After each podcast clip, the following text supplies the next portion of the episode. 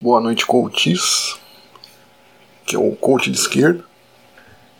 O coach de hoje é uma tentativa clara de capitalizar em um assunto que está em evidência. Eu já falei muito aqui sobre o, o tema da racionalidade, né? No coach Bugalho e até no, no coach Meteoro, né? mas mais pelo, pelo rumo da filosofia, né?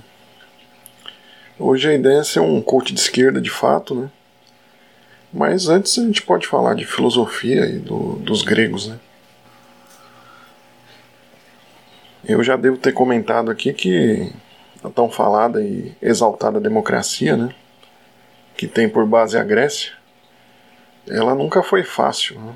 Sempre foi a democracia da espada e do conflito. Né? Essa cultura grega aí do conflito, né? Sempre foi encoberta para essa narrativa de racionalidade, né? E essa racionalidade ela acaba sendo colocada como síntese né, da, da cultura ocidental nossa. O problema é que isso não se sustenta, né? É, nem do ponto de vista geográfico. Né? As disputas aí que a gente viu da para quem estudou, né, da, da filosofia, né, da Grécia, né, elas se deram mais em regiões que, se a gente vê hoje em dia, são consideradas orientais. Né. Esse pensamento grego, dito racional, ele, ele foi construído também nesses lugares, né, que são é, a atual Turquia, né, e lugares bem mais pro lado do Oriente, né. E todo esse pensamento não foi feito em cima de teses, né? Essa cultura não foi feita em cima de dissertações racionais né? e geniais. É, muitos dos antigos usaram-se de poemas né, para manifestar suas ideias. Né? Platão mesmo escreve por diálogos. Né? Então, essa superioridade da razão sobre o corpo é algo muito mais de um processo histórico idealista e que de certa forma cristianizou os gregos. Né? Sobretudo Platão, que teve sua filosofia toda transformada em platonismo. Né?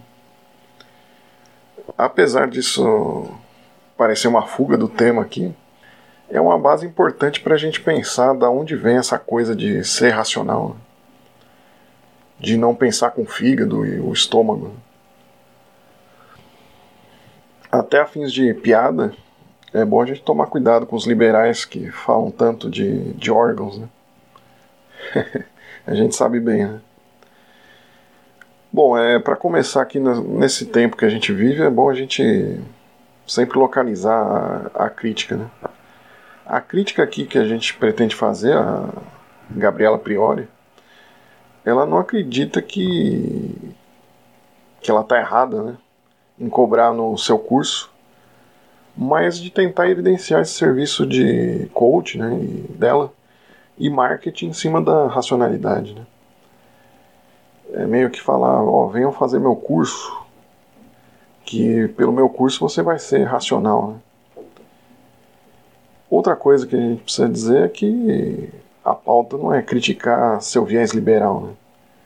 no sentido de dizer, ó, ela é liberal e pronto, assunto encerrado.